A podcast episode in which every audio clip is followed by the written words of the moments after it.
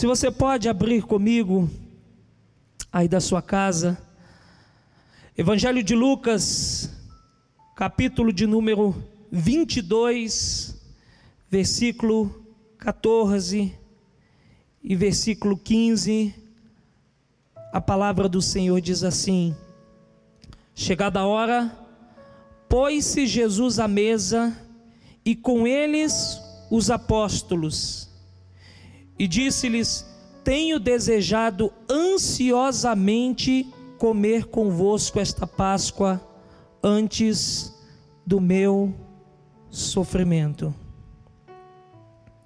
Nós estamos numa semana muito significativa para nós cristãos. E quando a gente lê esse texto, a gente entende por toda a história que conhecemos uh, de Jesus e por todo o conhecimento bíblico que essa era a última Páscoa de Jesus. Era a última Páscoa que ele passaria na terra junto aos seus. E há uma pergunta que quero utilizar como tema da mensagem nessa noite. Que faço agora e que está contida no texto que diz por, é, que Jesus disse: Eu desejei muito comer esta Páscoa com vocês. E eu fico me perguntando por que Jesus desejou ardentemente comer aquela Páscoa. Esta tem ou estes têm sido dias bem atípicos para nós, dias diferentes. Essa comemoração de Páscoa especialmente não será a mesma de anos anteriores, e eu digo, ah, em toda a minha vida, eu nunca vivi uma Páscoa tão diferente quanto esta, porque nós não vamos ter a famosa comunhão a física no sentido físico, porque a nossa comunhão ela transcende tudo, todas essas questões, mas nós não vamos estar juntos aqui em igreja, talvez. Não vamos estar tão próximos de alguns familiares, eu acredito que falando do ponto de vista uh, extra-igreja, a gente está vendo aí os comércios mais parados, as coisas completamente diferentes do que em muitos anos anteriores. Essa, essa vida mais limitada que nós estamos vivendo devido a essa fase do nosso Brasil e do mundo traz uma Páscoa dentro desse contexto um tanto quanto diferente. E eu acredito que é o nosso desejo, há um desejo ardente, ou pelo menos para mim existe, creio que para você também, há um desejo ardente de, de que a gente pudesse estar junto, de que a gente pudesse estar se encontrando, de que a gente pudesse estar dando aquele abraço, estar ceando aqui na igreja juntos. Daqui a pouco a gente vai cear com você, daqui você daí da sua casa, mas o nosso desejo é estar tá todo mundo junto e poder estar tá trocando o cálice e comendo o pão junto e relembrando dessa vida gostosa que Jesus nos traz, mas as limitações vieram. E eu creio que essa, essa expressão do desejo ardente de Jesus se traduz um pouco, ou a gente consegue entender um pouquinho essa expressão hoje de uma melhor maneira, especialmente pelas limitações que nós estamos vivendo. Mas eu volto a fazer essa pergunta baseado no texto que nós lemos de Lucas 22, 14 e 15, quando Jesus disse: Eu desejei muito comer convosco, eu desejei ardentemente comer convosco esta Páscoa, que era a última Páscoa de Jesus, como nós nos referimos. E a pergunta que é o tema da nossa mensagem é: por que, que Jesus desejou ardentemente comer aquela Páscoa? E alguns pontos que a gente precisa pontuar, pontos que precisamos pontuar bem redundante, mas alguns pontos que nós precisamos esclarecer de uma maneira bem rápida. Na minha visão, por que, que Jesus deseja ardentemente comer aquela Páscoa com, com, com os discípulos naquele instante? Eu quero falar de quatro coisas que para mim são, eu julgo como sendo importantes para essa declaração de Jesus. Primeiro, porque ah, esta Páscoa especialmente marcava o início da via dolorosa. E talvez haja agora um questionamento. Se a gente parar para ah, pensar e se a gente for acompanhando os acontecimentos do próprio Evangelho de Lucas, a gente vai ver que dentro de pouco tempo Jesus estaria no jardim do Getsemane, que dentro de pouco tempo Jesus estaria em agonia, que dentro de pouco tempo Jesus estaria em angústia, que dentro de pouco tempo, Lucas 22, 44, o Senhor estaria suando gotas de sangue, tamanha era a aflição que ele estava sentindo. Dentro de pouco, pouco tempo, o seu corpo, ele sairia do Getsemane, seria julgado, seria condenado, e dentro de pouco tempo mais o corpo dele estaria sendo moído na cruz do Calvário, seu sangue estaria sendo derramado, ele estaria sendo açoitado, ele estaria sendo ah, chicoteado e humilhado. E eu acredito que quando a gente faz todas essas colocações, há logo uma pergunta: sim, então ele desejava ardentemente tudo isso? Porque isso não é desejado por ninguém. Eu acredito que ninguém deseja passar por todas estas situações que eu acabei de citar aqui nesse instante. Mas Jesus, ciente do plano de Deus e ciente da sua missão, ele desejava comer aquela Páscoa que marcava o início da via dolorosa, porque ele sabia que isso iria trazer o cumprimento do plano perfeito de Deus para resgate da humanidade. Ele sabia que o derramar do seu sangue, que o moer do seu corpo, que a sua vida sendo entregue, ou que a passagem que antecedia a cruz, que era o Getsemane também, simbolizava e significava que aquele momento que tinha sido planejado por Deus desde a fundação do mundo, e que nós temos feito essa citação em outras mensagens, chegaria, e mais do que isso, seria cumprido, e nesse cumprimento, o plano de Deus na sua totalidade seria cumprido e a redenção de toda a humanidade seria completa. Segundo ponto, por que, que Jesus desejou ardentemente comer aquela Páscoa? Porque aquela Páscoa marcava um novo ciclo na história da humanidade. Ora, a gente pode olhar a Páscoa por diferentes prismas. Eu falei aqui de um, de um prisma que é muito olhado pelo mundo, que é a questão comercial da Páscoa, onde ovos de Páscoa são comprados, onde chocolates são aí é, trocados entre famílias. Mas a gente tem um outro pano de fundo, que na realidade é o pano de fundo que serve para a nossa nossa principal visão cristã, que é o pano de fundo histórico, que Páscoa fala de passagem, quando houve uma transição, quando o povo é, fez uma transição lá no Egito, saindo da escravidão e se tornando livre, e as famílias saindo daquele período de escravidão para viver um novo projeto de Deus e estarem debaixo de uma promessa de Deus. E quando a gente encara esse fundo histórico e aplica na nossa vida cristã e especialmente nos tempos modernos, Jesus desejava comer aquela Páscoa porque aquela Páscoa marcava um novo ciclo da história história da humanidade. A mesma passagem que nós podemos nos remeter sobre o ponto de vista histórico, nós nos remetemos agora para o ponto de vista espiritual e da vida do ser humano, quando também a Páscoa para nós significa uma passagem, uma transição. Transição do quê? Transição de uma posição a qual nós fazíamos parte, que agora não fazemos mais, porque aquele que estava perdido foi encontrado. O aflito agora tem um alívio, o cansado tem, tem, tem refúgio, o desesperado tem um Salvador, e falar desse novo ciclo na história da humanidade é falar do cumprimento das próprias palavras de Jesus quando estava na sua vida ministerial. Por exemplo, Mateus 11, quando ele diz: Venham a mim todos os que estáis cansados e sobrecarregados, e eu vos aliviarei. Tomai sobre vós o meu jugo e aprendei de mim que sou manso e humilde de coração, porque o meu jugo é suave, o meu fardo é leve. Se cumpre a palavra que Jesus falou, eu vim para que vocês tenham vida e vida em abundância. Se, pois, o Filho vos libertar, verdadeiramente sereis livres. Esse é o novo ciclo da história da humanidade. Um ciclo não mais de aflições e de julgos, não julgos humanos, mas julgos acima de tudo da, do pecado e da condenação que o pecado nos trazia. E agora Jesus está dizendo que um novo ciclo está se iniciando um ciclo debaixo da sua graça, um ciclo debaixo do do seu amor, o ciclo debaixo da sua misericórdia e o ciclo debaixo da sua redenção, onde aquele que está aflito recebe o alívio, onde aquele que está cansado recebe o refúgio, onde aquele que está desesperado e perdido encontra um Salvador que pode verdadeiramente trazer salvação.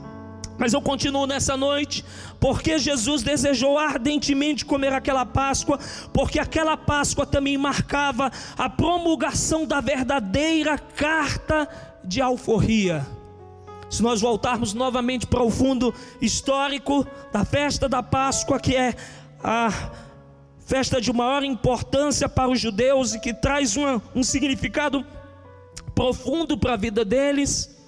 O que a gente vê é que aquela festa, aquela Páscoa marcava a libertação deles, a libertação física deles, que saía agora do domínio de uma nação para passar para sua vida em liberdade, passar uma vida caminhando, anos caminhando, fazendo uma caminhada até chegar na terra que tinha sido prometida por Deus.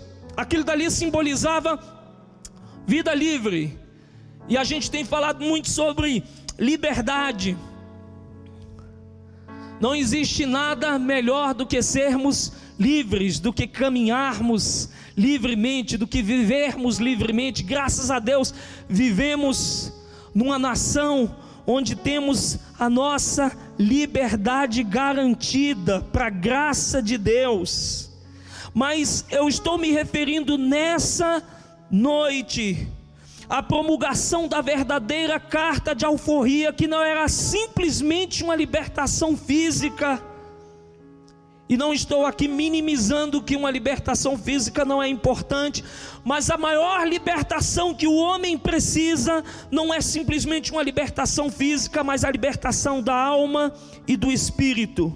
Uma libertação plena de consciência, uma libertação de todo o jugo e de todas as opressões que talvez atam tanto o homem espiritualmente e almaticamente. Jesus sabia que aquela Páscoa marcava o caminho para a promulgação da verdadeira carta de alforria. Eu falei que dentro de pouco tempo Jesus Cristo iria para o Getsemane depois iria ser julgado, condenado, iria para a cruz, e lá na cruz, Cristo pronuncia aquela frase ou aquelas palavras que nós costumeiramente citamos na nossa igreja: está consumado, ou se você preferir, tetelestai, que é uma expressão que fala de tantas verdades para nós. Tetelestai fala que o preço está pago, que a dívida foi cancelada, que todas as ações contra nós, num plano espiritual, foram vencidas por Jesus, o nosso Senhor. Tetelestai significa que os antes prisioneiros injustificados e irreconciliáveis com Deus agora se tornam amigos de Deus, reconciliáveis com Ele, justificados pela fé neste Jesus, consequentemente participantes de uma família que tem Ele como primogênito e nós, como, como os irmãos mais jovens, como os membros inseridos dentro dessa família que tem Deus como nosso Pai.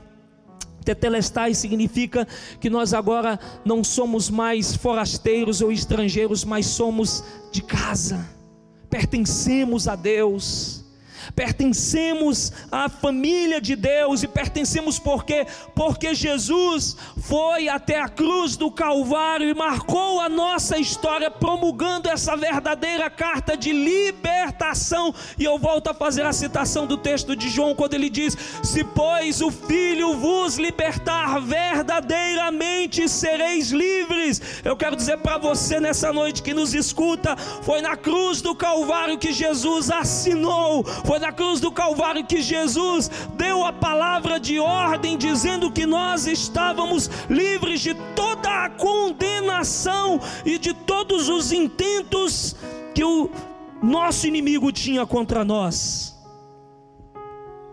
Por que, que Jesus desejou ardentemente comer aquela Páscoa com seus discípulos, porque ela marcava o ponto de partida de uma aliança eterna. Eu não sei se você consegue me entender, mas aquela Páscoa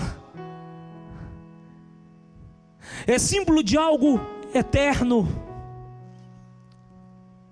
Deus sempre se moveu com a humanidade através de pactos, e aquele era um pacto que estava sendo feito da parte de Deus com o homem. Se nós olharmos por toda a Bíblia, nós vamos ver que Deus, ao longo da história da humanidade, ele foi se relacionando é, com o homem através de pactos. A gente vai ver Deus se relacionando com Adão e fazendo um pacto com Adão, fazendo um pacto com Noé, fazendo um pacto com Abraão, fazendo um pacto com Moisés, e agora Deus está falando à humanidade através de Jesus, e Ele está marcando o ponto de partida de uma nova aliança com a humanidade, e é uma aliança que ela tem uma característica muito forte, porque agora é uma aliança inquebrável e eterna. É uma aliança que o tempo não pode apagar. É uma aliança que não depende agora de uma condição humana, porque nós, como humanos, vamos continuar sendo imperfeitos e falhos, mas esta aliança agora está marcada com algo muito forte, que é o sangue e o corpo de Jesus, a carne de Jesus que é dada por nós em favor dos nossos pecados e para que nós possamos estar marcados agora com este selo da promessa e com a nova vida nele. Por que, que Jesus desejava? Porque ela marcava esse ponto de partida de uma aliança eterna. Que aliança eterna é essa? É esta aliança que é marcada através do sangue de Jesus e da vida de Jesus que é derramada por nós, é entregue por nós. Eu acho que não há um texto mais significativo para nós entendermos essa entrega de Jesus do que o texto do profeta Isaías. E eu quero terminar essa mensagem falando disso, quando Isaías diz que ele foi moído pelas nossas transgressões o castigo que nos traz a paz estava sobre ele, pelas suas pisaduras nós somos sarados. Agradou a Deus moê-lo, agradou a Deus moer a Jesus, por quê? Porque Deus sabia que em cada ato da moenda em que Jesus passava, cada ato de sofrimento de Jesus era um ato de vitória que marcava a minha história e a sua história, que marcava a minha jornada e a sua jornada, que marcava a nossa história não somente nessa terra que nós vamos viver, mas marcava a nossa história que não termina termina aqui, a nossa história continua na eternidade. Essa história foi marcada por esse Cristo que um dia desejou ardentemente comer esta Páscoa com os seus discípulos, porque ele sabia que iria nos alcançar, alcançaria todo, toda esta humanidade. Que faz parte dessa linda história nossa. É por isso que Jesus desejava ardentemente comer essa Páscoa. E ele come e faz uma promessa dizendo: Porque eu não vou comer de novo, até que se cumpra tudo no reino do meu Pai. Eu e você estamos distantes fisicamente, mas nós estamos unidos no mesmo espírito não estamos celebrando juntos essa alegria de há mais de dois mil anos atrás o nosso Salvador ter, ter dado a sua vida por nós e como eu falei no culto da manhã, não somente ter dado a sua vida, mas ter ressuscitado porque Jesus vive. Nós não estamos juntos, mas nós estamos unidos no mesmo Espírito e nada pode nos separar desse amor de Deus. Eu quero que você receba essa mensagem no seu coração. Jesus desejou ardentemente comer aquela Páscoa, porque ele sabia que aquela Páscoa marcava o início de um novo tempo para todos nós. Marcava o fim de um ciclo que foi vencido por ele na cruz de pecado, de separação, de inimizade. O fim de algo que foi anulado por ele na cruz do Calvário. E eu quero orar com você. em gratidão ao nosso Deus. Porque não somente ele comeu aquela Páscoa, marcando este novo ciclo, mas ele cumpriu o plano, se entregando, morrendo, ressuscitando e, acima de tudo, sendo nosso Cordeiro Pascal. Ele se entregou por nós. Eu quero te convidar nesse instante para que você curve a sua cabeça e feche os seus olhos.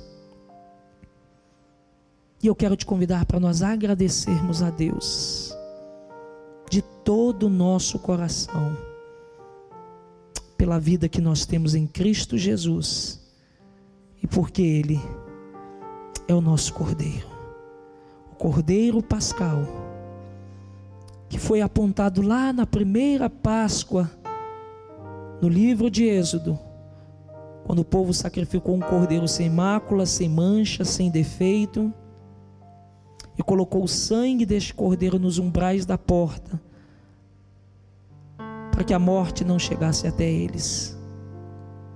Aquele cordeiro simbolizava Jesus, o cordeiro de Deus que tira o pecado do mundo.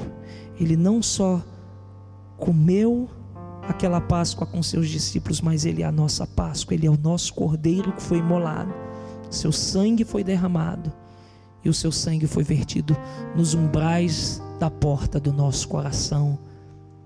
E se temos esse sangue em nós, a morte espiritual não pode nos tocar. Ore comigo, Pai. Obrigado.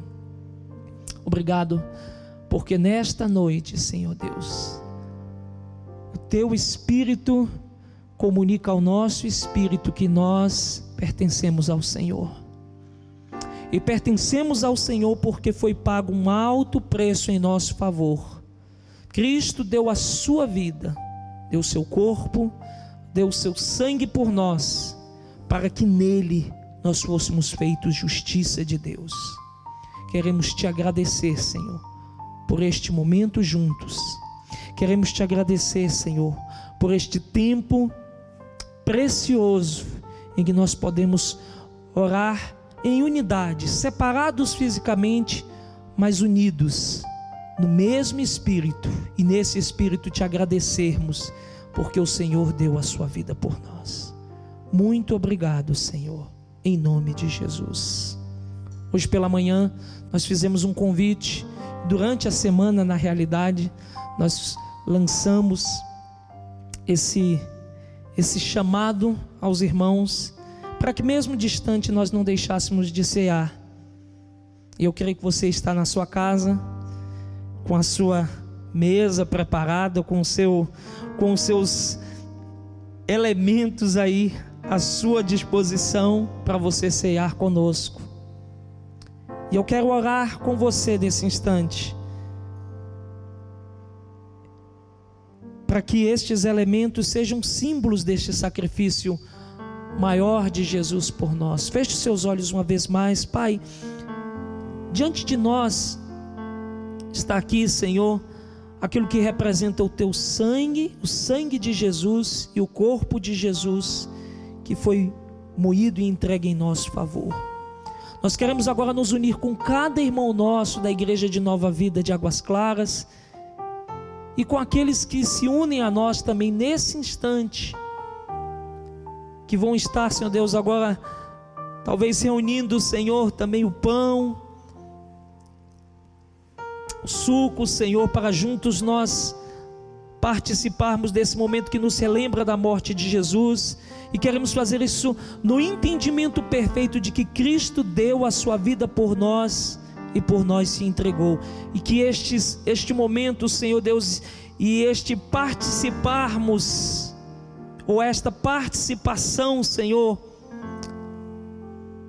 possa nos fortalecer e nos vivificar cada dia mais, Pai. Assim nós oramos em nome de Jesus, o teu filho. Amém e amém. Eu quero te convidar nesse instante a você pegar o pão para juntos nós cearmos.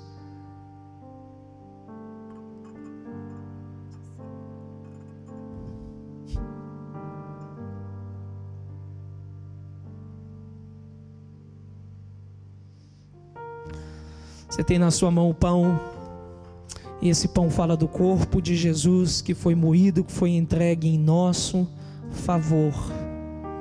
O castigo que nos traz a paz estava sobre Jesus e pelas suas pisaduras nós fomos sarados. Através do sacrifício do Senhor, nós fomos alcançados. Pegue este pão, que é símbolo desta entrega por você, e coma nessa noite, em nome de Jesus.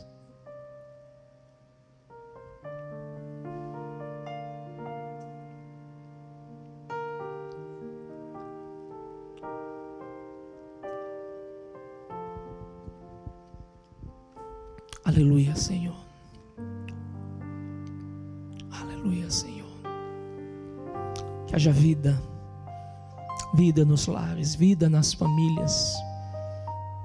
Que a comunhão do Senhor e que o fluir do Espírito Santo se manifeste sobre cada família e sobre cada casa nesta noite, no nome de Jesus. Tu és a nossa Páscoa, Jesus. Tu és o nosso Cordeiro que entregou a sua vida por nós. O apóstolo Paulo diz que, semelhantemente, depois de cear, Jesus tomou o cálice, dizendo: Este cálice é a nova aliança no meu sangue. Façam isso todas as vezes que beberdes em memória de mim. Eu convido para que você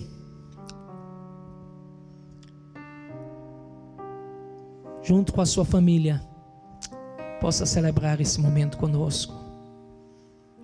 E se lembrar que o sangue de Jesus foi derramado em nosso favor.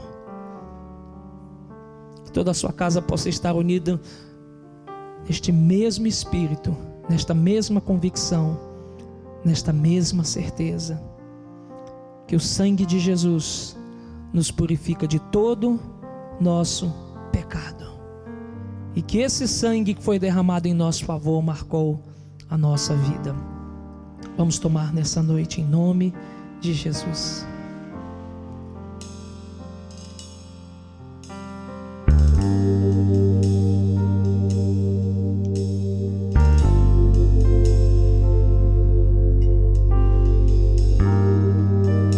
Aleluia, Senhor. Nós te damos graças, Pai Distante sim, mas não apartados e afastados da convicção do teu amor e da comunhão que nós temos um para com o outro, Senhor. Distante sim, mas não, Senhor, apartados da certeza de que nós temos um Senhor que nos resgatou e que deu a sua vida por nós distantes sim, mas unidos no mesmo Espírito, Senhor Deus, na fé e na convicção de que somos teus. Que cada um possa ser fortalecido do Senhor na sua casa, no seu lar. E nesta oração nós abençoamos cada família, Senhor. Cada pessoa que nos ouve, cada pessoa que nos vê. Nós abençoamos no nome poderoso de Jesus. Abençoamos, Senhor Deus, com todas as bênçãos do Senhor. E cremos, Senhor Deus, no teu poder restaurador, no teu poder, Senhor Deus, perdoador, no teu poder, Senhor Deus, que alcança cada um com misericórdia, com favor, com graça, tocando no físico, tocando, Senhor Deus, na alma e tocando no espírito, Senhor, porque Jesus veio para nos trazer esta vida plena e abundante, Senhor, sobrenatural, com paz Senhor. Nós te damos graças, Senhor, porque temos a oportunidade de participarmos, Senhor, ainda que separados, mas participarmos desse momento que nos remete, Senhor, a esse tempo tão lindo Senhor Deus, e a este marco na nossa história e na história da humanidade. Cristo nos reconciliando com Deus e nos tornando, Senhor Deus, verdadeiramente livres através do sacrifício da cruz do Calvário. Nós oramos, Pai. E no nome de Jesus nós te agradecemos e rendemos louvores ao Senhor Jesus. E se você pode dizer, diga amém na sua casa. E nós cantamos esta canção para encerrarmos a nossa transmissão.